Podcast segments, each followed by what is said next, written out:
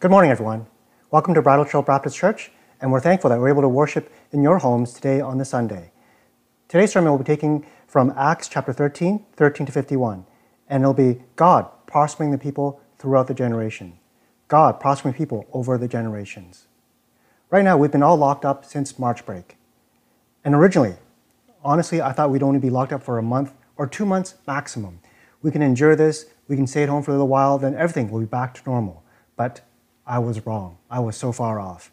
Today, we're still under lockdown, we're still under the pandemic, and we have complained about so many things. We complain that we have not been able to like, socialize, to meet, to hug, to be with family and friends. We miss some of our venues and our restaurants, our favorite hangout places, and we're also things that we're not happy with.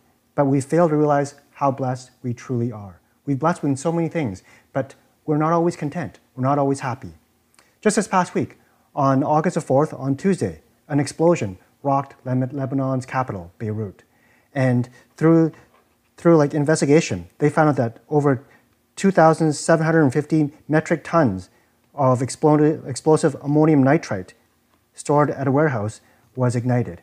This caused the death of 137 people and counting. And over 5,000 people were wounded in this explosion. Hundreds have been reported missing, and the death tolls are still rising. More than 300,000 people have been displaced from their homes. Authorities have declared Beirut a disaster city. And there is still bad news. We are very content. We have our homes. We have our health. There are some drawbacks, but there are many other people in the world that are experiencing so much more hardships. There are Christians in the Southeast Asia and Sudan who have been ordered by authorities to renounce their faith or risk losing the emergency support or financial backing from their government. Open Doors is a missionary organization and they often reach out to those who are on the margins, those who are on the, on the verge, on the, on the edges. They visit places like Bangladesh, India, Sudan, and Malaysia. And in those places, the people there, the Christians, they're told by the government and by the authorities to renounce God and Jesus Christ in exchange for COVID 19 aid and support. Many of them have been forced to return to their country's dominant faith, either Hindu, Muslim, or Buddhist. The faith of these Christians are very fragile. Their faith isn't very strong, and they face real life death situations. Some of them live in tribes and remote villages, and they rely heavily on the government support. And because of their faith, and because they've turned their backs on the government's religion, they feel that they are no longer eligible. Since they believe in a God that the government does not support, they feel that they should care and ask God for money and for food. These threats are real because Christians cannot buy food they cannot pay for rent. All because of their faith. They are vulnerable because of their belief, but also because they are the young and also the elderly. As terrible as this may seem, it is nothing new. Persecutions of the Christians has began since the Old Testament and also during the New Testament of the early church in Antioch. Before we start off, let's open in a word of prayer. Lord Heavenly Father, once again we come before you. We ask for your mercy. We ask for your support. We need you more and more every single day. We actually especially pray for those people who are in Lebanon, Beirut. Many of the families have lost loved ones. They lost homes and so much more. So I pray that you continue to watch over them, Lord, and bless them. We also ask that you pray for those who are being persecuted, especially those in the Sudan in Malaysia, those who are told to sacrifice their faith so that they can have food and support. We ask that you continue to be with us, Lord. Help us to be content Help us to understand that you are a true and living God that supplies all our needs. In Jesus' name I pray. Amen. So thank you for worshiping again with us today. Following your bulletins, there are some details that you can follow along and fill in the blanks, either in your own notes or as we um, follow along right now. So my first point is God makes provision for us when we are faulted. God makes provision for us when we are faulted. We're continuing our journey through the book of Acts. We're thankful that God has provided plans for the Israelites and for all people of the world. It was in Acts where they first established the Gentile church. Had it not been for the Holy Spirit leading them, we may not have been found worthy today.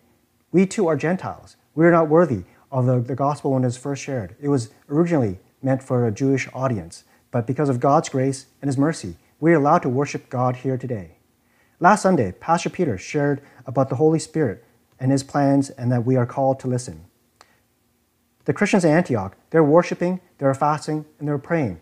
And all of a sudden, they had an unexpected visit from the Holy Spirit. So we read in Acts chapter 13, 1 to 3. Acts 13, 1 to 3.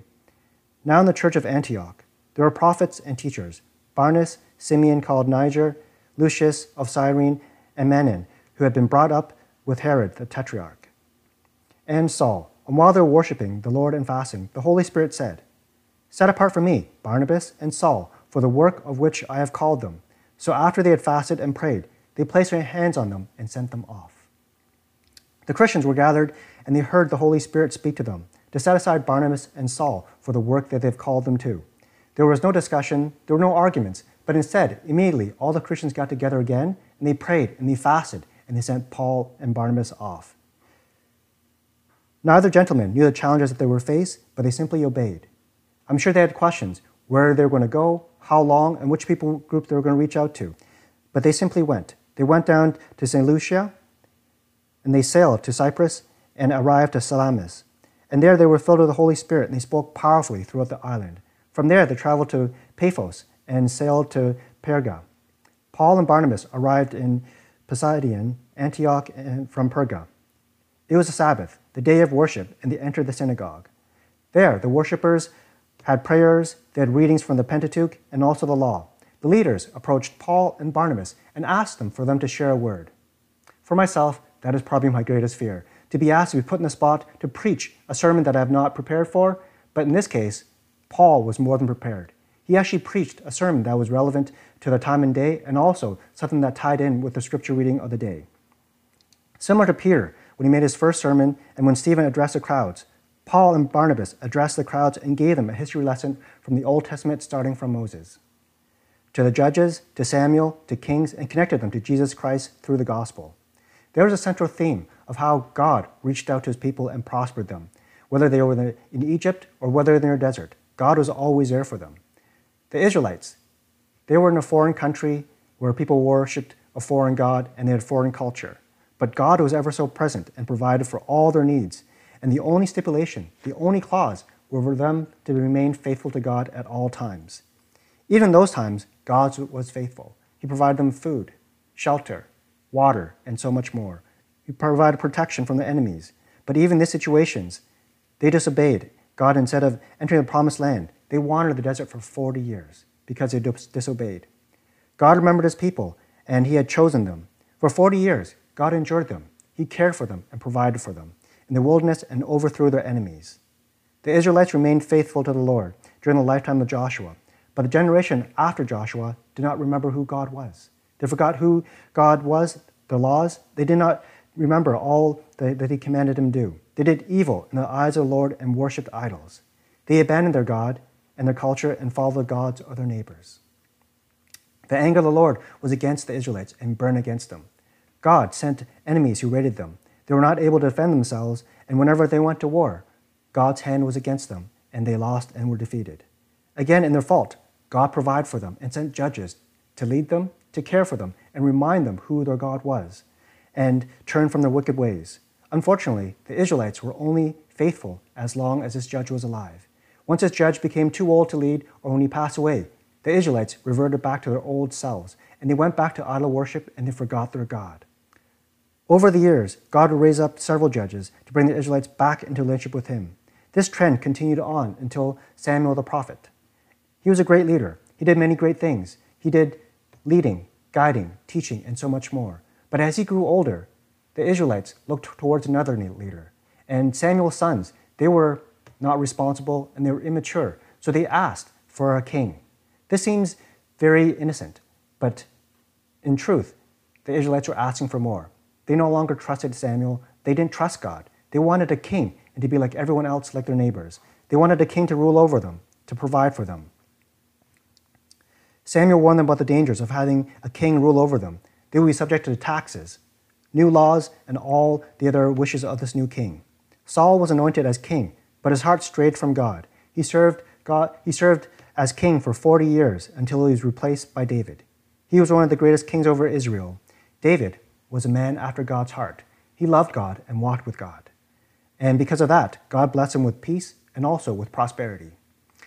The Israelites, they were people who were always wandering, lost, and needed saving. God provided a champion that would rescue them and lead them and this model was successful during the life of the judge or the king. But from Moses to Judges to Samuel to Saul and to finally David, the Israelites had a leader. But the problem was when their champion died or when there was no successor, the Israelites fell back to their old habits. They abandoned God. They forgot God and forgot all God's commands. Whenever this leader grew tired or old, the Israelites forgot God. The Lord was faithful and would raise up another judge, prophet, or king to raise and lead his people. Peter and Stephen, they both addressed the crowds in a similar fashion. Peter spoke to the crowds at Pentecost, and we read from Acts chapter 2, 17 to 18. Acts chapter 2, 17 to 18.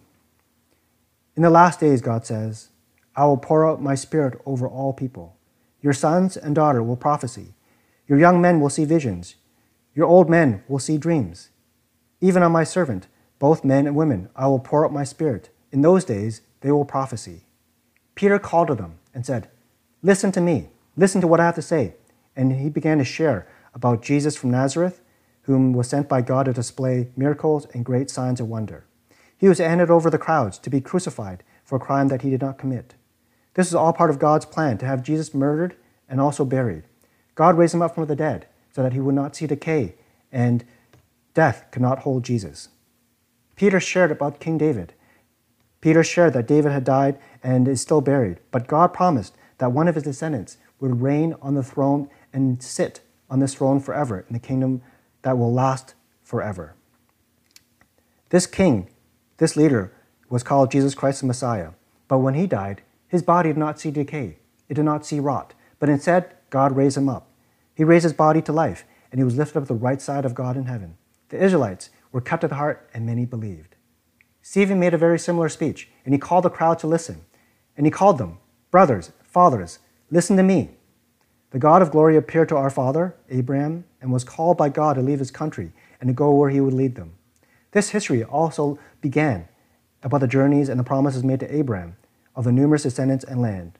He fathered Isaac, who later became the father of Jacob, and Jacob, the father of the twelve patriarchs. Through his youngest son, Joseph, the entire family prospered in the land of Egypt. But the next generation who grew up did not recognize who Joseph was. They forgot who their God was, and they were put into strict slavery in Egypt. They cried out to the Lord, and the Lord listened. And God sent another deliverer, another champion, and his name was Moses. Moses came and saved the Israelites, and during the Exodus, they went out and into the desert. They wandered for 40 years in the tabernacle in the, with the Ten Commandments. Under the leadership of Joshua, the tabernacle was brought to the promised land as God drove out their enemies. The story continued on with King David, a man after God's heart. He enjoyed God's favor and prospered. He humbly went before God and asked if he could build a dwelling place for God. But that night, God spoke to him in a vision and shared with him from Acts chapter 7, 51 52. Sorry, this is when Stephen was actually speaking. And Stephen charged everyone in Acts 7 51 52. You stiff necked people, your hearts and ears are uncircumcised. You are just like your ancestors. You always resist the Holy Spirit. Was there ever a prophet your ancestors did not persecute? They even killed those who predicted the coming of the righteous one. And now you betrayed and murdered him. Peter, Paul, all their situations and their message was very similar, and they accused the people of sin and also murdering Jesus Christ. Both Peter and Stephen, they mentioned how the Israelites have disobeyed God and have fallen away. The crowds responded to Peter in loving favor. They were cut to the heart. Many believed, and many were baptized that day. But Stephen, that situation was different. The, the crowds, they were enraged and they stoned Stephen. Paul, he shared similar teachings with Peter and also with Stephen, but there was a difference. It's quite ironic because when Stephen was stoned, Paul called Saul then. He approved the stoning of Stephen and he was there. He promoted the persecution. But in this case, Paul, he shared the same message as Peter and also as Stephen, but his situ- situation was different. The people, they gravitated towards him, they were pleased with the message, and they asked him to stay for another week. As Paul and Barnabas were leaving the synagogue, the people invited him to speak further about these things on the next Sabbath. When the congregation was dismissed, many of the Jews, devout converts to Judaism, followed Paul and Barnabas, who talked with them and urged them to continue on in the grace of God. Paul knew there were consequences. He knew there were challenges up ahead. He knew that whenever he spoke the truth about the gospel, about Jesus Christ, but he remained faithful. He didn't change his message to put himself in a better light, but he spoke what was true and what was faithful. These are obvious similarities between Peter, Stephen, and, and Paul. It's because they were all recorded in the book of Acts, and Acts was written by the one author, Luke. So, by the same penmanship, he shared the same story about the people, sharing about the same story about Jesus Christ. So, obviously, there are similarities. But second, Paul was believing he was telling the truth. He knew all the consequences and the punishments of being a false prophet, of telling something that was not true. So we read about it in Acts chapter 1, 8 to 9. Sorry, Galatians 1, 8 to 9. Even if we or an angel from heaven should preach a gospel other than the one we preached to you, let them be under God's curse, as we have said. So now I say again if anybody is preaching to you a gospel other than what you've accepted, let them be under God's curse. That is why Paul's message sounds very similar.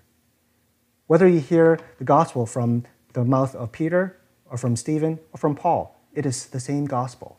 It is the same God. It is the same Jesus Christ that was crucified.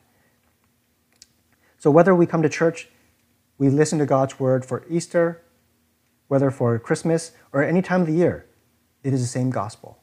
We worship the same God. God is unchanging, His word is unchanging, and the gospel is also the same.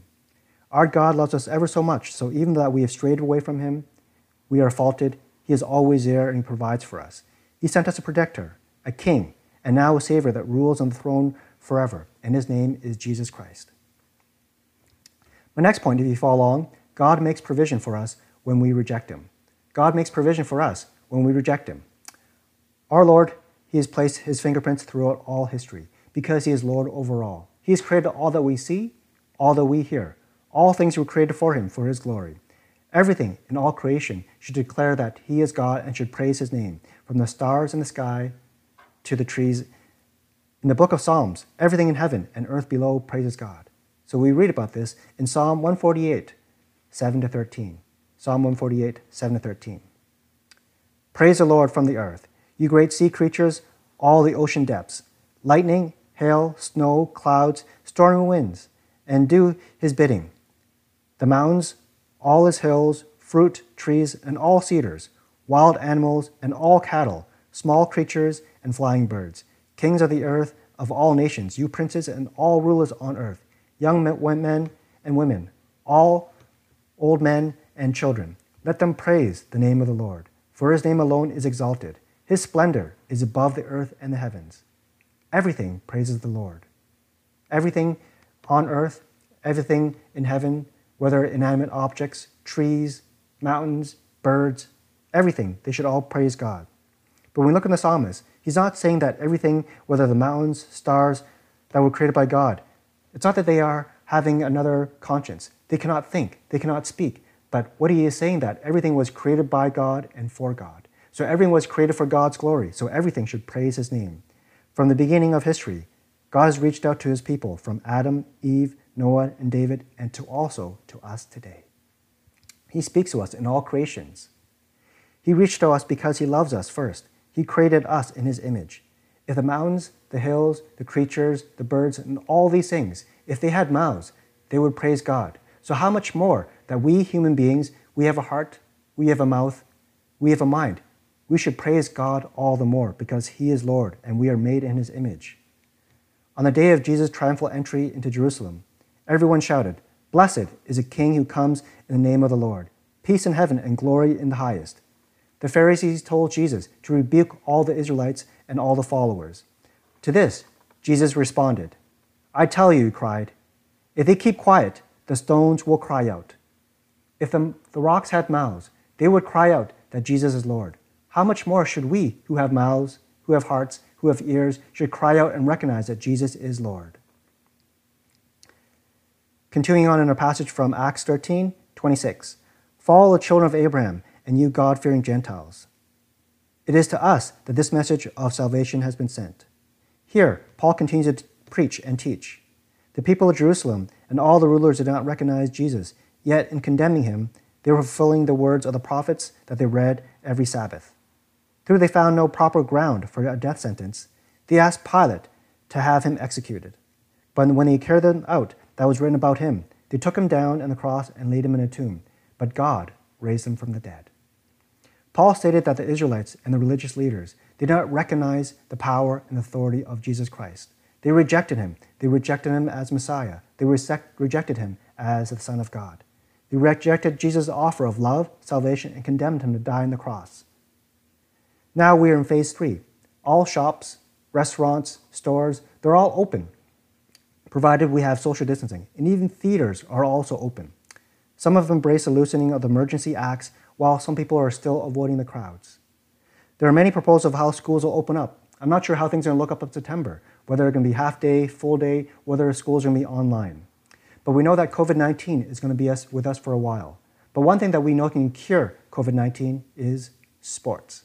Right now, most of the teams are back on the courts or on the rinks. So we have the Raptors back playing on, on the courts. We also have the Toronto Maple Leafs that are playing on the ice rinks. So a lot of us, we're out there cheering our teams as we were before. We're somewhat back to our normalcy.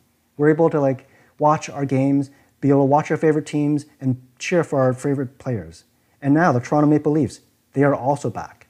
So the people started to cheer again for them. The Leafs had played four games since the NHL resumed after the four and a half month layoff. The Leafs are not perfect. They're still in the playoffs, and that should be celebrated on alone. But this year, they have lots to prove to prove to themselves, to prove to the fans, and prove to the league that they are still worthy of being watched. They have loyal fans that watch intently. So last Friday and Thursday, the fans were on the edge of their seats. They watch intently. So they had not seen their Leafs, they had not seen their, their favorite team play in a long time.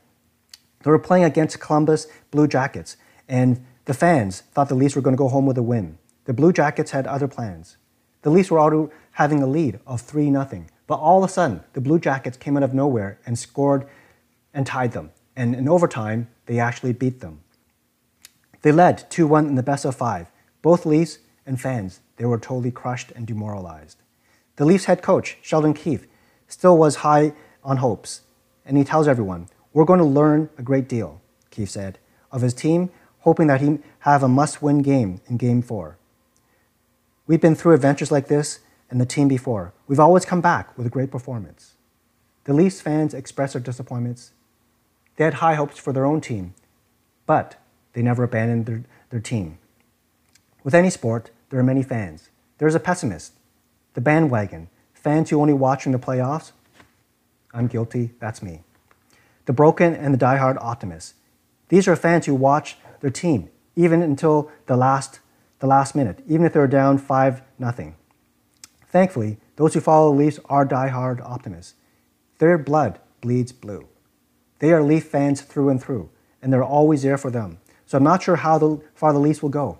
But what, time are, what type of fan are you? Are you a die-hard optimist? Are you one of those on the bandwagon? Thankfully, on Friday, the Leafs won their game, 4-3 in Game 4. With only four minutes remaining, they struck like, lightning and scored three goals. And in overtime, they scored the winning goal. So the Toronto Maple Leafs, they are going on to game five. So we hold even on to our, our situation here with COVID 19. We're hoping for a vaccine. We're not sure when this will come. It might seem a long ways off before we will see a cure or we'll go back to normalcy. But we hope one day we'll get back over this and we'll be victorious. We're not sure when that normal will be, but we're thinking how can something so small, so insignificant, stop everything from economics, our economy, to school, everything? We ask, where is God in all this? Is He still watching? Does He still care? Does He still love us?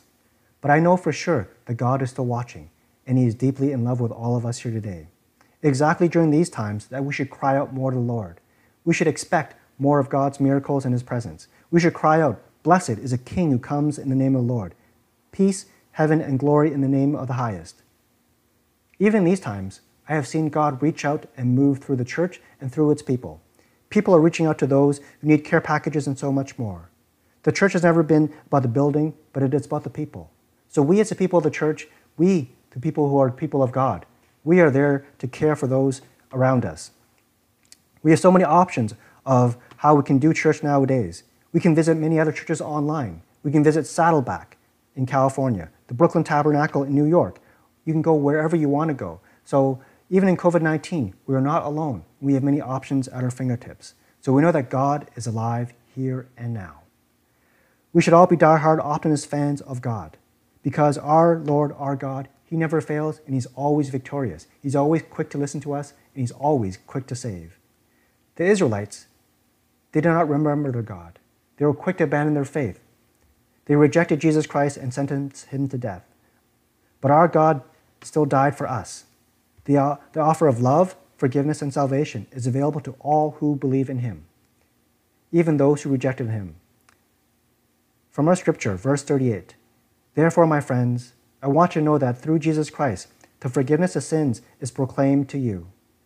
Through him, everyone believes is set free from every sin, a justification that you're not able to obtain under the law of Moses. The Israelites, they honored Moses and they obeyed the Ten Commandments. They believed the laws granted them justification, salvation, and forgiveness. They wrote these laws on their foreheads, on the garments that they wore. They put these things on them, and they thought that if they had them on them at all times, they would be holy. They were considered righteous. They felt that if they had all these words bound on them, on their bodies, they would be set aside and justified. Paul was teaching them that this was good for them to obey the laws. But these laws and Moses could not bring them justification. They could not offer forgiveness. Only their belief and following in Jesus Christ could. The law of Moses could never offer justification or deliverance from sin.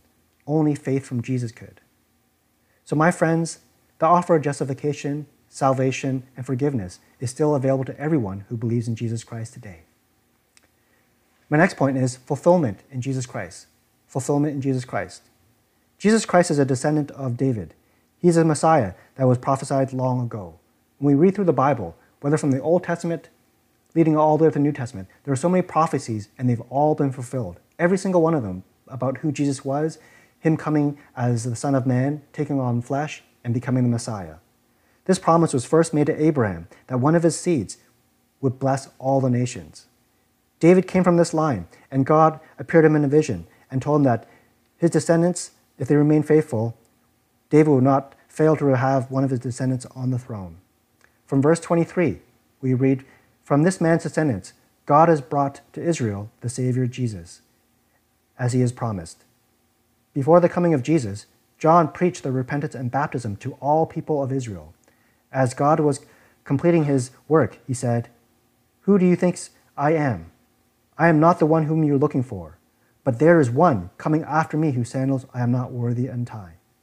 John, if you read through the Gospels or if you read through the prophets, you know that he is a voice coming from the desert. He has come to baptize in repentance with water. But the one who comes after him is much more powerful. He will come baptizing with fire and also with the Holy Spirit. In verse 32, we tell you the good news. What God has promised to our ancestors, He has fulfilled for us, their children, by raising up Jesus.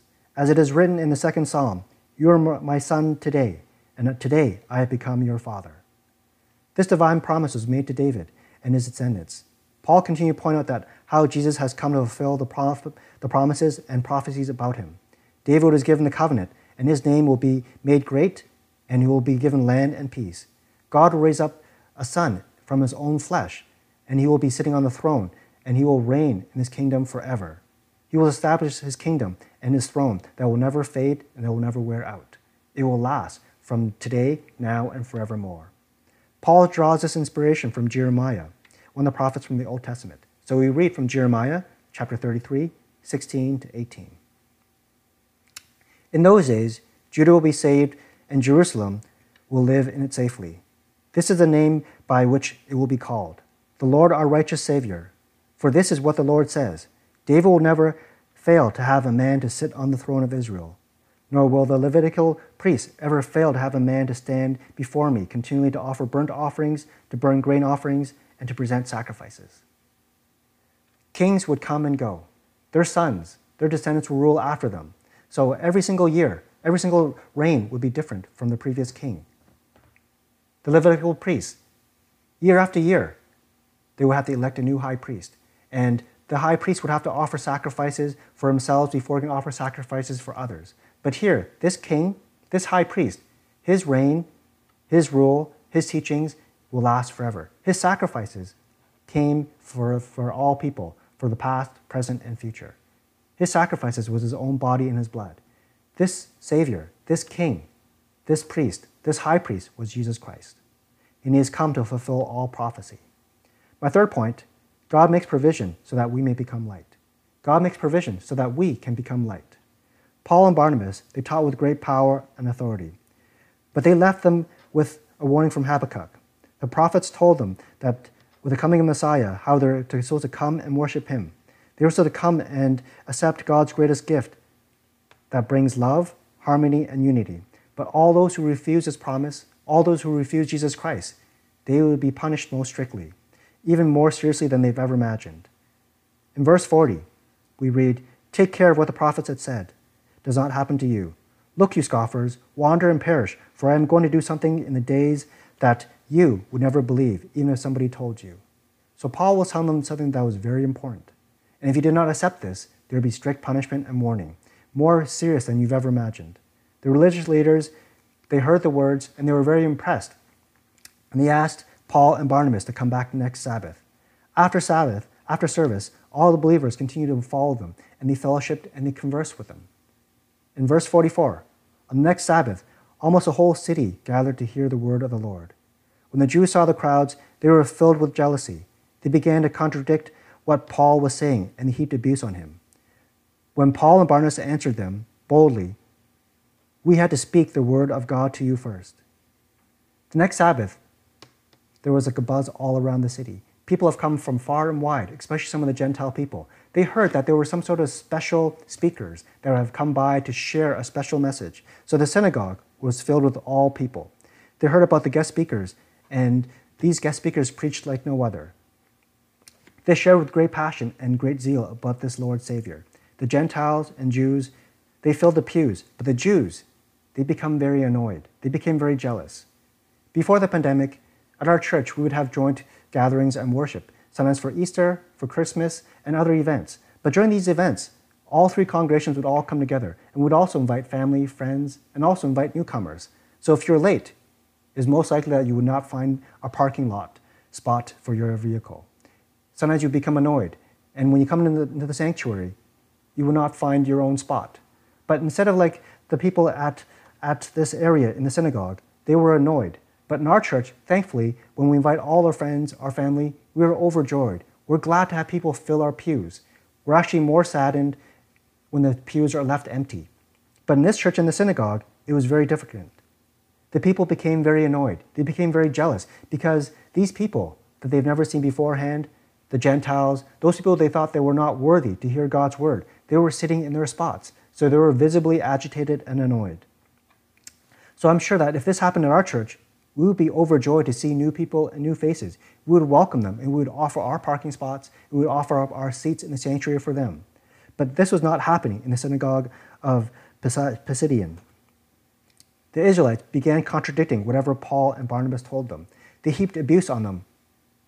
The persecution erupted in Jerusalem that caught up with Paul here in Pisidian and being threatened for his faith in Jesus Christ. So, what is persecution?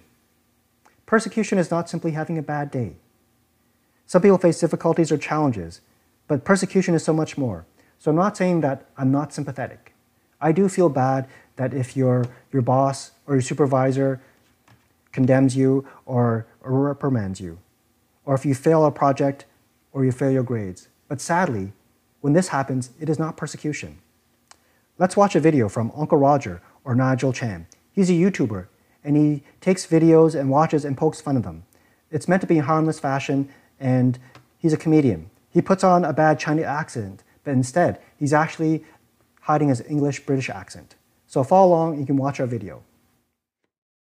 Hello, my name is Uncle Roger. Today I will react to a video sent to me by a fan. It's the BBC Good Food How to Make Egg Fried Rice. So a lot of people get afraid of cooking with rice, but you can follow a really simple rule, which is for every one part rice you have, you need two parts water. It's as simple as that.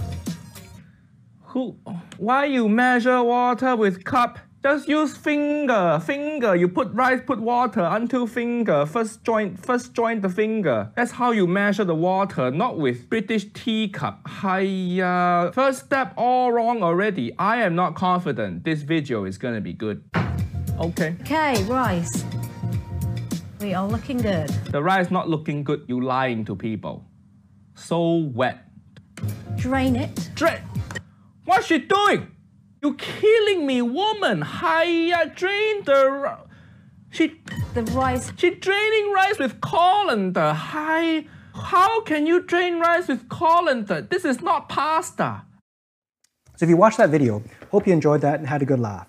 So BBC, it puts out videos, and this one by Hersha Patel was selected by a vic- to be a victim by Uncle Roger. So Uncle Roger, he put on his best Chinese accent and he criticized not of Hersha, but of her cooking and how she prepared rice. As Chinese people, we all have a way and a custom of how we prepare our rice. Our rice is our staple, and in that case, Uncle Roger realized that it was not up to our Chinese standards. But in this case, this video went viral and trolls started to mock Hersha. Hersha was being roasted by Uncle Roger, but this roasting is not persecution. I'm sure a lot of the fo- followers of Hersha were not happy. They must have laughed and sneered at her. But this critique, this roasting, is not persecution. She may have been made fun of, she may have lost friends, but that is not persecution. Uncle Roger or Nigel in real life, he's a real nice guy. So we've actually reached out to Hersha and he apologized for any harm done. And in the future, they'll be collaborating to make another video working together on another, another menu. So we'll look at persecution. Persecution is not when you're unfollowed or unfriended. However, if you get unfollowed or unfriended because you're your faith, that is persecution. So, persecution, from my study Bible, is the hatred and affliction that follows a witness of the holy life of God's people in a hostile world.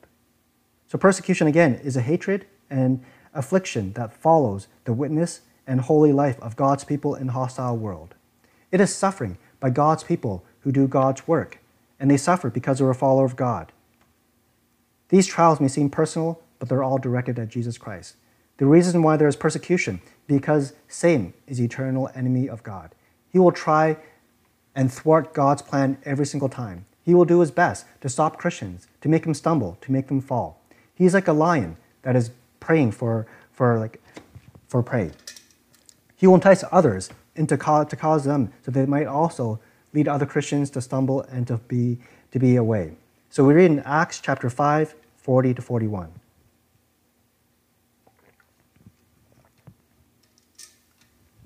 Acts 5, 40 to 41. They called the apostles, and in turn they had them flogged. And they ordered them not to speak in the name of Jesus and let them go. The apostles left Sanhedrin, rejoicing because they had been found worthy of the suffering and of disgrace for the name. Day after day, in the temple courts and from house to house, they never stopped teaching, proclaiming the good news that Jesus is the Messiah. the disciples saw it as an honor to be persecuted. In this situation, the disciples, they were all preaching and teaching God's word. The Sanhedrin, they saw them, they locked them up, they put them in prison. But afterwards, miraculously, they were released from prison. And the Sanhedrin, they saw all this, and they did not what to, know what to do. So they punished the disciples. They had them flogged and beaten. So when we look at Christians, persecution is something that we do because of our faith.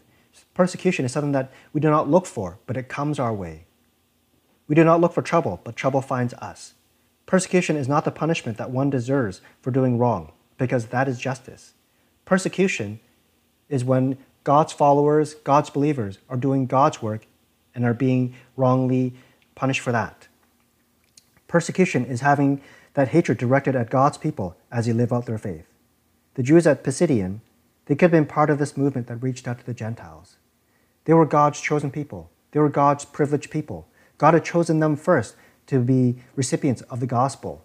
But instead, they rejected the gospel. They rejected the Gentiles. They could have been honored and in this privileged position to share God's word, to grow the Gentile church, to teach the Gentiles about the gospel. But instead, they were not worthy of the gospel. They were not worthy to be God's sheep Instead, they became wolves and preyed on God's sheep. They were called to be God's chosen people, whom God first revealed the gospel. But since they weren't worthy, Paul and Barnabas, they followed the ministry to the care to the Gentiles. Paul and Barnabas, they spoke boldly and responded to them from one voice, from the voice of Isaiah. In verse 47, this is what the Lord has commanded us I have made you a light for the Gentiles, that you may bring salvation to the ends of the earth. When the Gentiles heard this, they were glad and honored the word of the Lord, and they were all appointed for eternal life, believed. Even in the face of persecution, God continued to fill Paul and Barnabas with great joy and with great strength. Wherever they went, they prospered. They were able to share the gospel.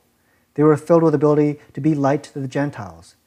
We too have received this light because we are believers. We trust God. We follow Him. We receive this light and we are to share this with all people. We are called worthy because we are Christians and we pass on this light to the ends of the earth. Like Paul and Barnabas, we too will face difficulties. We will face hardships.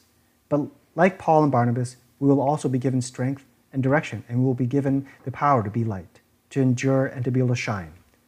The ministry of the Gentiles continued to grow and to prosper. But the Jewish leaders persuaded the locals to side with them and made it very difficult for Paul and Barnabas to move around and to share the testimony and to share the gospel.